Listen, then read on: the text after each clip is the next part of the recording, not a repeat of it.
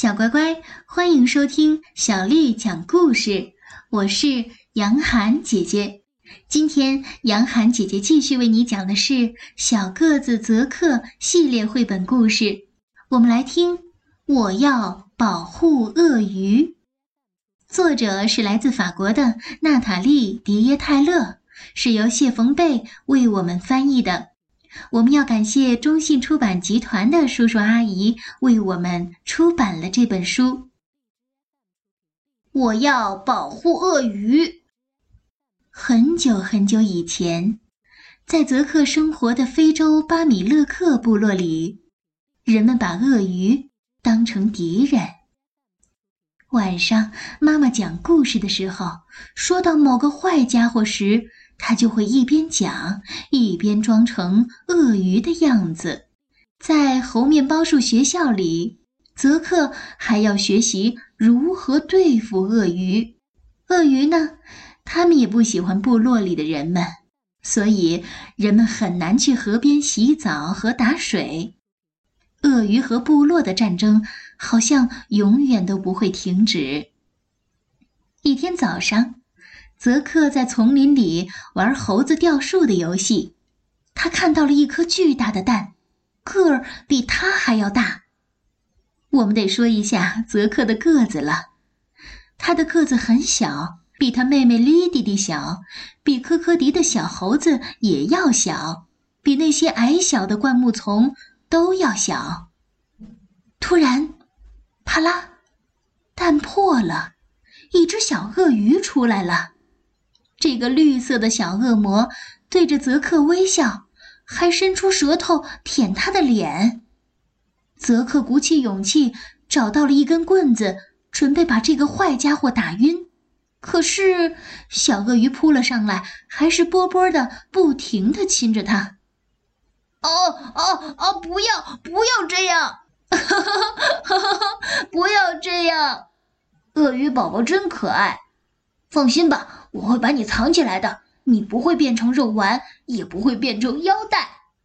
第二天，泽克偷偷的来找小鳄鱼玩儿，接下来他们每天都在一起玩儿，他俩很快就成为了好朋友，还发明了很多新的游戏，比如鳄鱼梯子游戏、鳄鱼滑梯游戏、鳄鱼捕鱼游戏。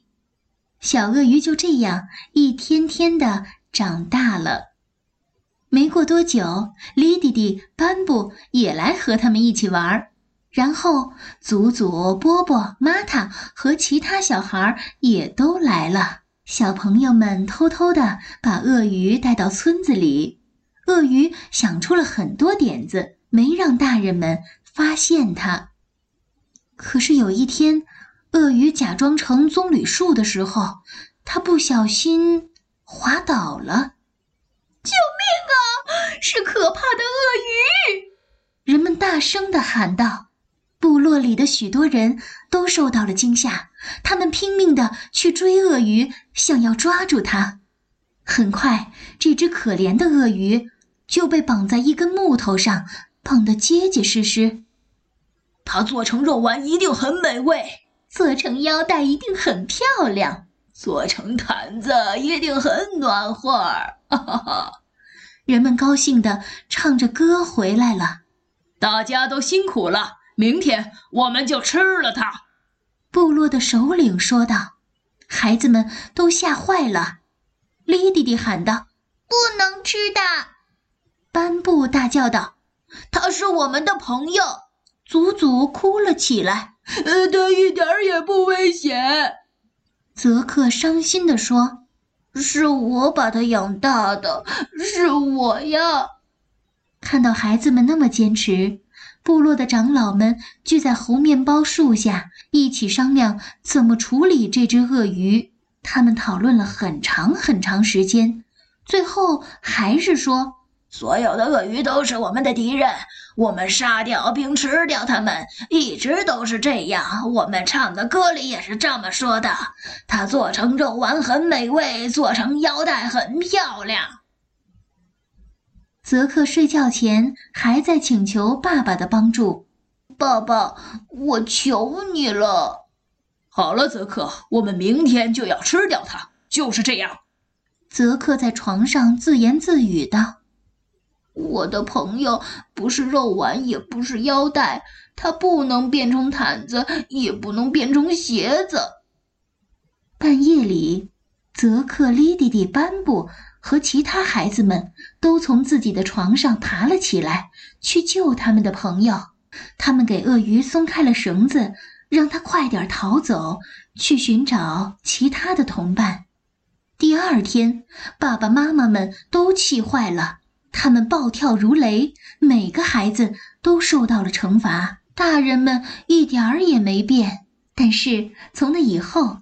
孩子们和所有的鳄鱼都成了朋友，他们在河边游泳、洗澡，玩的可开心了。这就是我要保护鳄鱼的故事。小乖乖，今天的故事就为你讲到这儿了。如果你想听到更多的中文或者是英文的原版故事，欢迎添加小丽的微信公众号。爱读童书，妈妈小丽。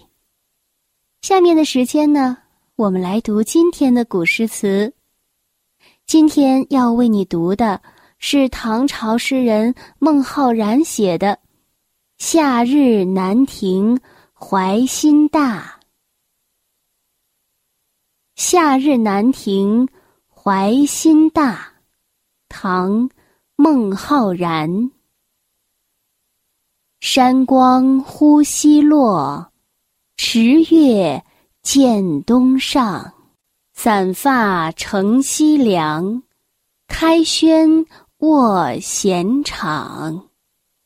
和风送香气，竹露滴清响。欲取鸣琴弹，恨无知音赏。感此怀故人，终宵劳梦想。夏日南亭怀心大，唐·孟浩然。山光忽西落，十月渐东上。散发乘西凉，开轩。卧闲场，和风送香气，竹露滴清响。欲取鸣琴弹，恨无知音赏。感此怀故人，终宵劳梦想。夏日南亭怀心大，唐·孟浩然。山光忽西落，池月渐东上。散发乘西凉，开轩卧闲场。和风送香气，竹露滴清响。欲取鸣琴弹，恨无知音赏。感此怀故人，终宵劳梦想。小乖乖，晚安。